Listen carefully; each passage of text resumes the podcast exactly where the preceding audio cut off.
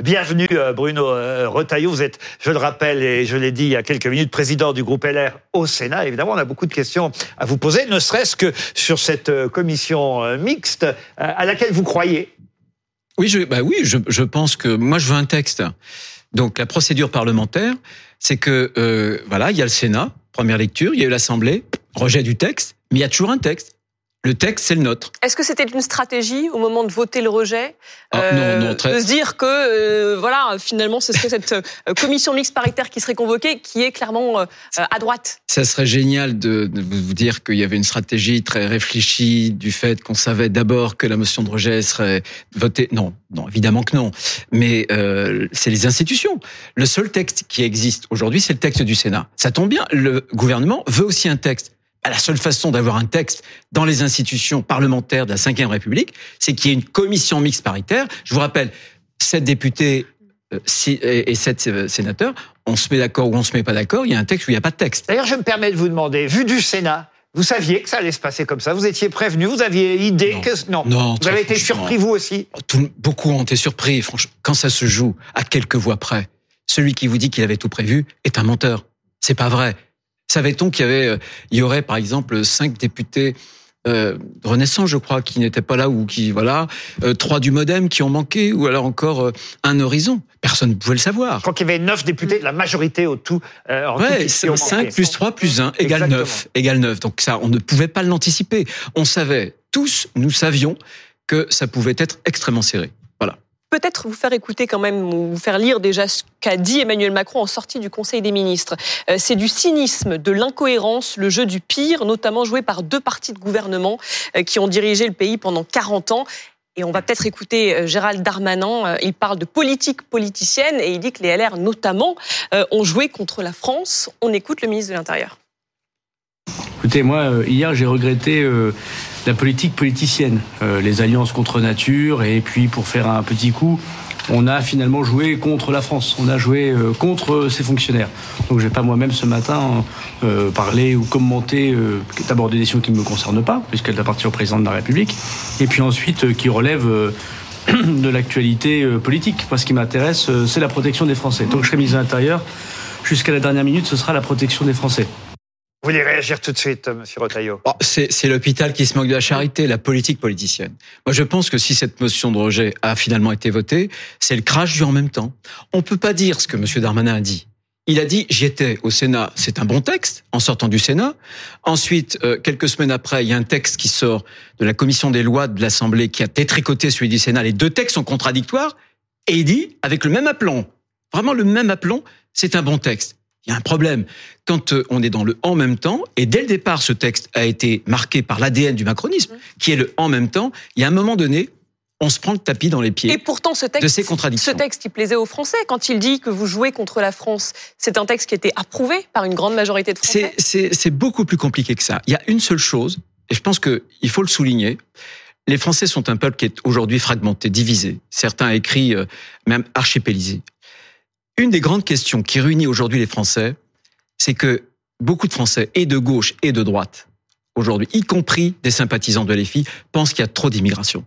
Le mandat qu'ils nous ont donné aussi, c'est de diminuer, de contrôler une immigration dont ils pensent que les outils juridiques de cette maîtrise des flux a échappé à l'État et aux parlementaires. Donc 80% euh, à peu près, entre 74 et 80% des Français veulent qu'il y ait moins d'immigration. Le texte du Sénat répondait à cette exigence.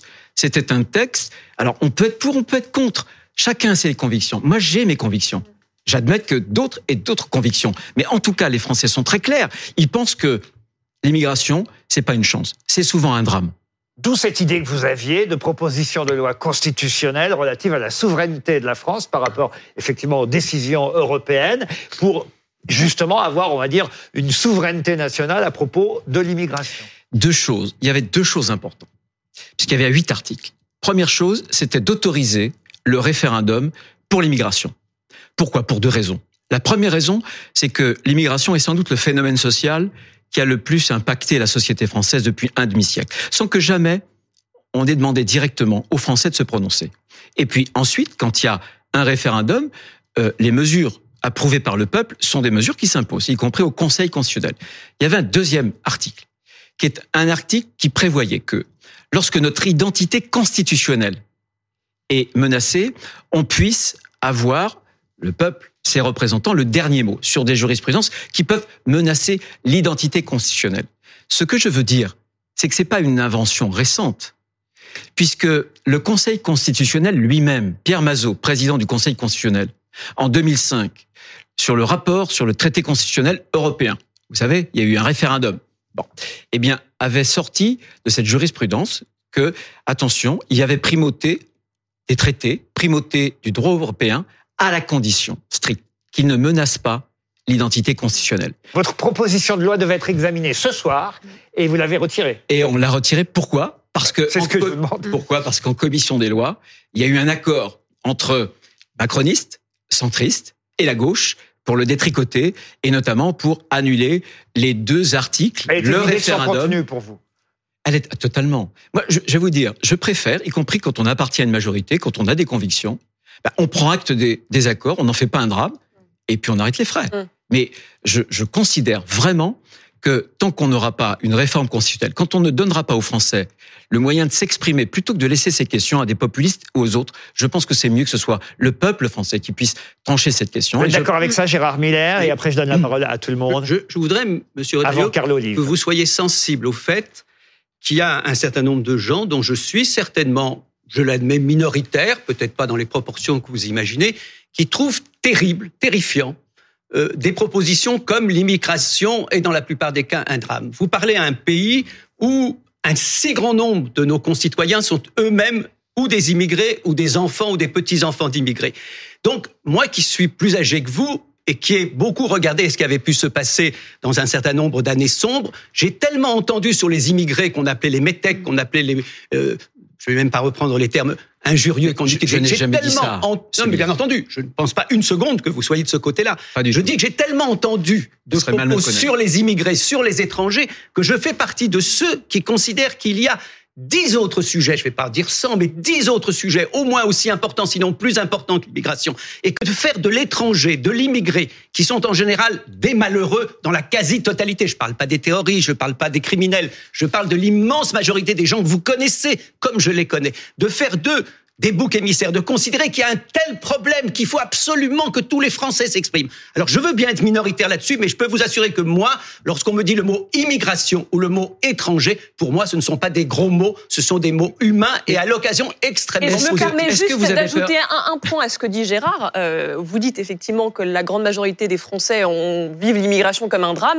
La majorité des Français, là encore, 56% sont pour l'article 3, qui est un point d'achoppement et qui permet la régularisation des travailleurs sans papier. C'est Mais, juste un- mais tout simplement parce qu'ils n'ont pas pris conscience qu'on donnait un droit à la fraude, un droit opposable à des gens qui avaient fraudé la loi française et qui étaient euh, venus sur le territoire de France clandestinement. Je voudrais répondre à Gérard Miller. Et, et très a J'ai dit Olive très rapidement. J'ai indiqué que c'était un drame pour répondre euh, à cette affirmation que j'ai souvent entendue que l'immigration est une chance pour la France. Non. Ça n'est pas une chance pour les Français parce qu'aujourd'hui, on ne parvient plus à intégrer, parce qu'on a un modèle social qui est menacé, et aussi pour des immigrés qu'on déracine aussi. On le voit bien. Et j'ajoute, et enfin, je pense que dans tous les pays d'Europe, ceux qui font euh, le, jeu du vote populiste, c'est ceux qui jouent l'autruche. Euh, vous voyez, par exemple, euh, ce qui s'est passé en Hollande. En 2022, la Hollande a accueilli 400 000 immigrés. Proportionnellement à la population française, c'est comme si on avait accueilli 1,6 million. Qu'est-ce qui s'est passé?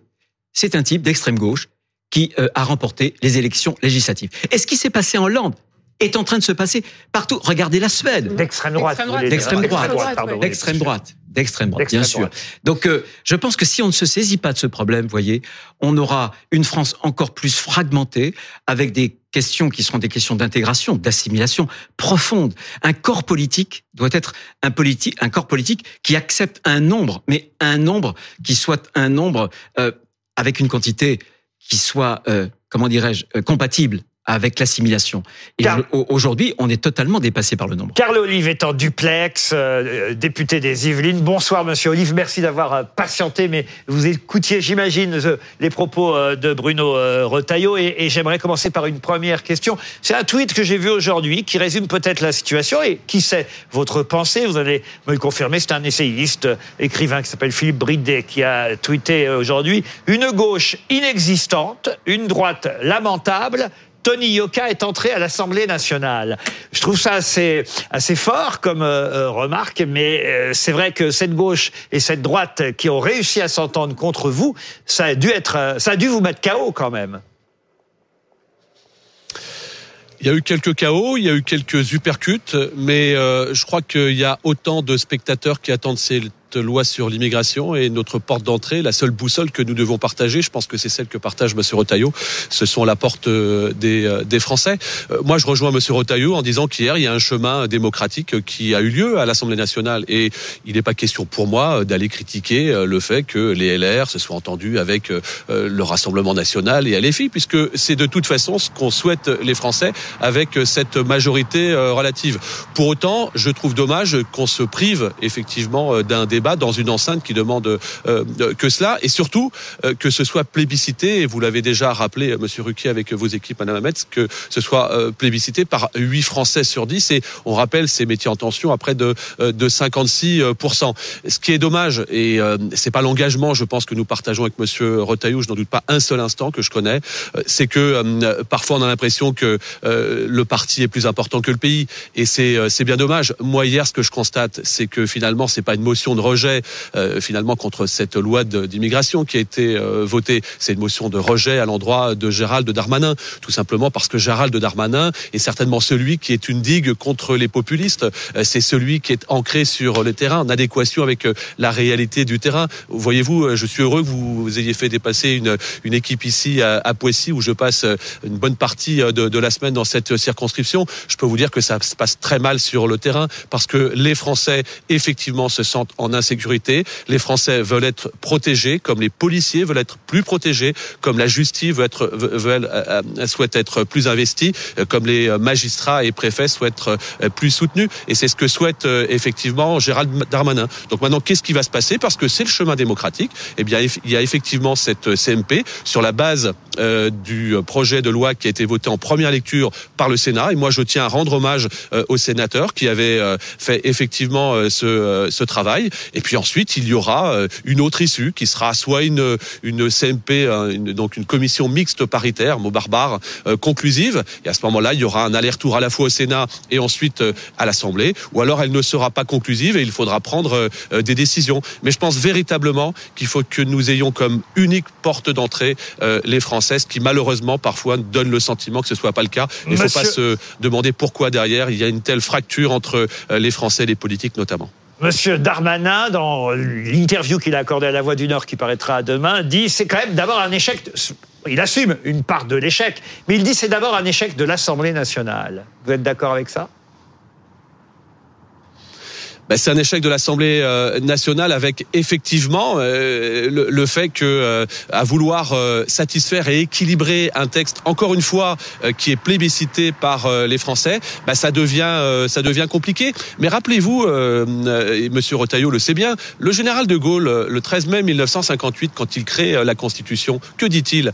La France c'est pas la gauche. La France, c'est pas la droite. Il y a deux courants dans ce pays. Et encore aujourd'hui, le courant du devoir, de la tradition, du respect, celui qui est incarné par les gaullistes, par les républicains, et puis celui euh, des progressistes, des euh, euh, des sociaux, qui est incarné aujourd'hui, on va dire, par une frange gauche. Et vouloir diriger ce pays sans tenir compte finalement de ces deux jambes, c'est une faute nationale impardonnable. Eh bien, on en est là aujourd'hui. Pour autant, encore une fois, il faut respecter les votes et il faudra prendre ses responsabilités le moment venu. Et moi, j'espère que ce soit le plus rapidement possible, euh, non pas pour se faire plaisir parce que ça, c'est pas le cas, mais simplement parce que encore une fois, aujourd'hui, les Français ont besoin de se sentir plus en sécurité. Et moi, je suis un fervent défenseur de faire en sorte qu'il y ait une réciprocité entre les droits et les devoirs. Celles et ceux qui viennent pourrir l'immense majorité euh, des Français, je parle des délinquants, délinquants mineurs, des familles euh, en question, doivent vé- véritablement être expulsés. Pour autant, il faut arrêter la vaste hypocrisie. Nous avons effectivement des en tension. Je pense, euh, j'étais président du conseil de l'hôpital de, de Poissy-Saint-Germain. Je peux vous dire qu'ils sont ravis euh, d'avoir euh, des populations étrangères qui viennent aujourd'hui, eh bien, officier ici sur le, le CHI Poissy-Saint-Germain.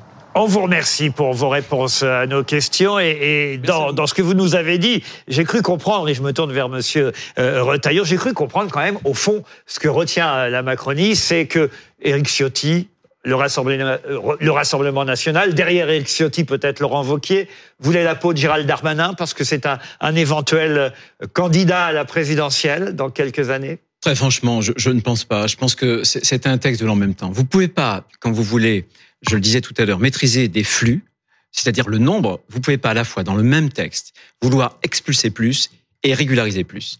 Euh, on parlait de l'article 3 qui est devenu l'article 4 bis sur la régularisation. Bien sûr qu'on a besoin de travailleurs qui sont étrangers. Je, je veux simplement dire qu'il y a des millions de Français au chômage. Pourquoi ne pas mieux les former? Je veux aussi dire que il y a, au moment où je vous parle, 560 000 étrangers qui, eux, sont en situation régulière, qu'on peut aussi former, qui sont au chômage pour travailler.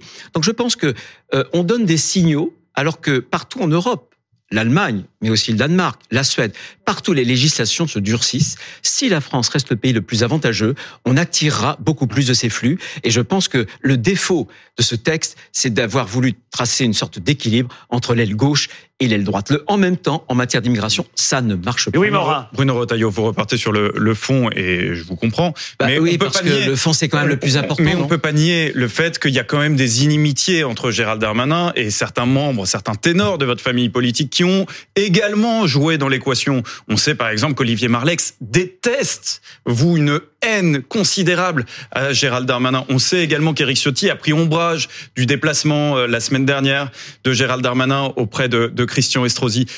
Est-ce que finalement, le choix qui a été Sans fait compter son soutien à Édouard Philippe ce week-end. sans compter, en effet, le, le soutien à Édouard Philippe. Est-ce que finalement, le choix qui a été fait n'a pas davantage été un choix de personne plus qu'un choix de raison? D'autant, d'autant qu'honnêtement, il y a quand même débat au sein même des, des LR sur euh, finalement le rejet de ce texte qu'il fallait euh, euh, qu'il fallait adopter ou non, étant donné que globalement toute votre famille politique pense que ce texte va dans le bon sens, mais ne va pas assez loin.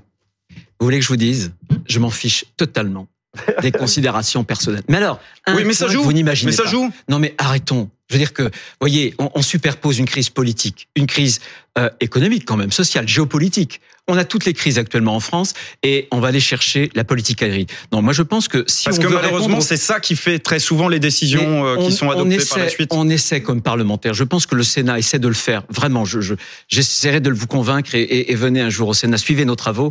On essaie de faire un travail sérieux. Encore une fois, on a des convictions. Je ne nie pas, je ne nie pas la qualité du travail par ailleurs. Voilà. Mais ce que je veux vous dire, c'est que un texte comme ça, ça ne peut pas fonctionner. Le en même temps ne Ça, fonctionne on a pas. bien compris. Et, et très franchement, même sur les expulsions, là, le, le texte du Sénat a été très très ferme. Avec le texte de Gérard Darmanin, je suis désolé, il y a des trous dans la raquette. Or, si on veut demain qu'il y ait un certain nombre dangereux, d'étrangers très très dangereux qu'on puisse expulser, y compris Mais qui ont des Enfin, il rappelle à chaque fois, M. Darmanin, que ce texte aurait permis d'expulser 4000 étrangers délinquants par an. Ce n'est pas rien non plus. Oui, mais par rapport à la version du Sénat, par exemple, le quantum de peine qui aurait permis justement d'expulser, il l'a euh, nous, euh, il l'a rehaussé, c'est-à-dire que nous dès trois ans, quand vous êtes passible d'une peine de trois ans, vous êtes étranger sur le territoire, Monsieur Miller. Vous- C'est ça la définition quand même de l'hospitalité. Il y a quand même une réciprocité. Vous, vous faites des délits.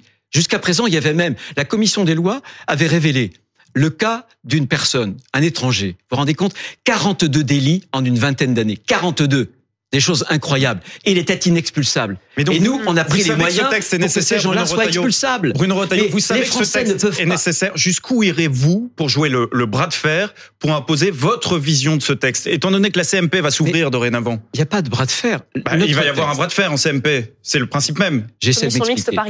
Notre, notre texte. D'abord, j'observe que beaucoup le trouvent d'ailleurs, car le livre a l'air de le trouver très Est-ce bien. que vous serez prêt à sera dans la risquer- commission mixte paritaire. Est-ce que vous serez prêt à risquer que la CMP Je- ne soit pas conclusive? Je vais vous dire, j'espère vraiment de tout cœur qu'elle le sera, parce que le texte du Sénat est bon.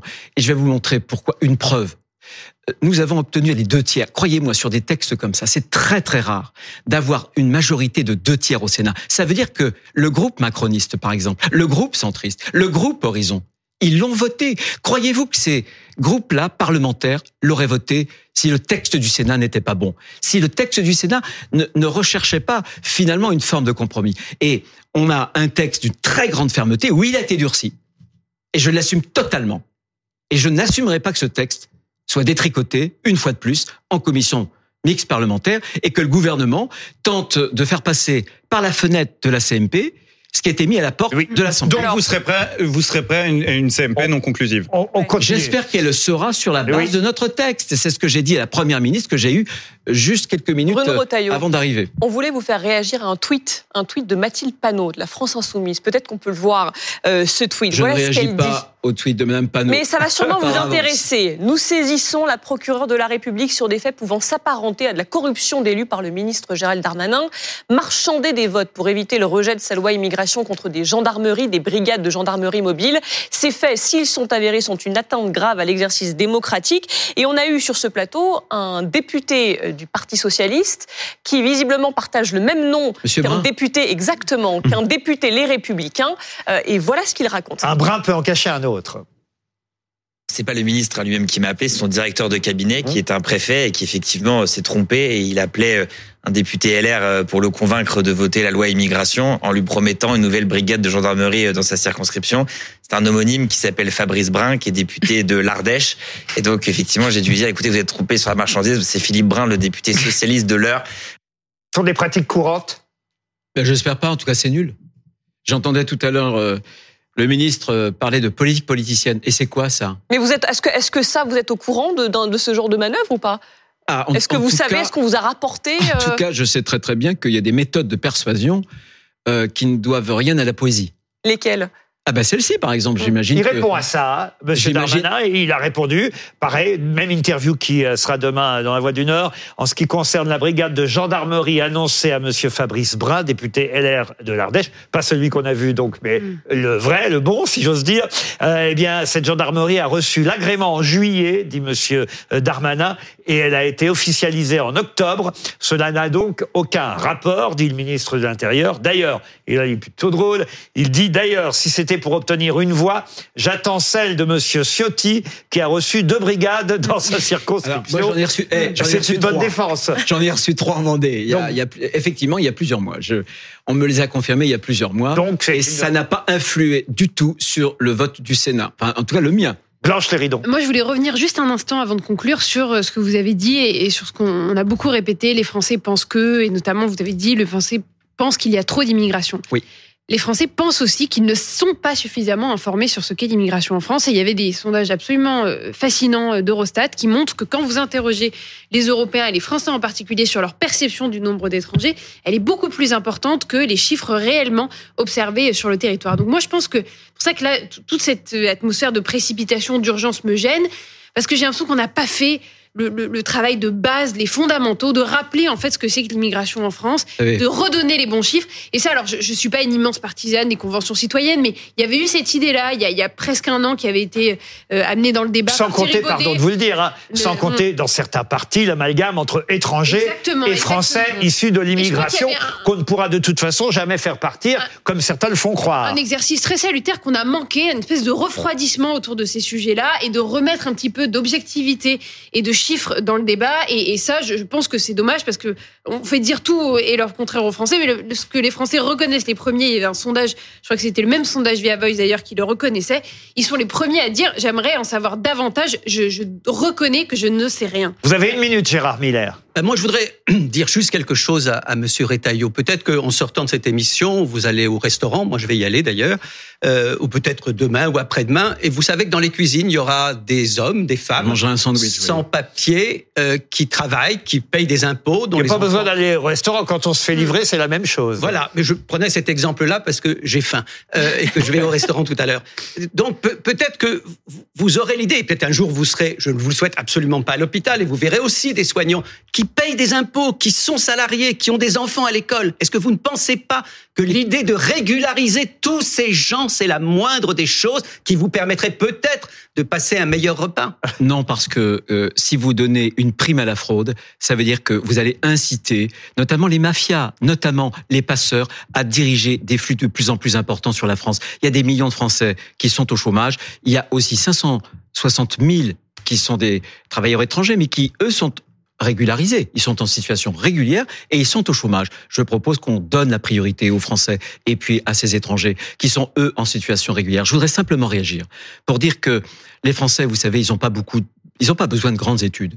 Euh, un, auteur que j'aime beaucoup, qui s'appelle Christophe Guilluy, a fait plusieurs ouvrages. Euh, et, il y a plusieurs études qui montrent très bien que la demande des Français, les Français qui demandent le plus de contrôler l'immigration, pas seulement en France, mais aussi ailleurs, c'est les Français du bas c'est les Français qui ne peuvent pas se protéger des conséquences de l'immigration, d'une immigration dérégulée, parce qu'ils n'ont pas les moyens de s'acheter des appartements dans des beaux quartiers, de mettre leurs enfants dans des bonnes écoles. C'est ça qu'il faut voir aussi. C'est une demande populaire aussi, et qui est une demande tout à fait noble. Je pense que un pays, une communauté nationale, c'est un dedans et c'est un dehors. Il n'y a pas de corps politique, si vous voulez, sans frontières. Il n'y a pas d'État sans que l'État assure la sécurité et le contrôle de son territoire. C'est fondamental, y compris d'ailleurs pour des pays comme le nôtre, où heureusement on a un modèle social très généreux. Eh bien, il y a une incompatibilité entre un modèle social généreux et l'ouverture à tout vent des frontières. C'est vous qui aurez eu le mot de la fin, Monsieur Rotaillot. Merci d'avoir accepté notre invitation.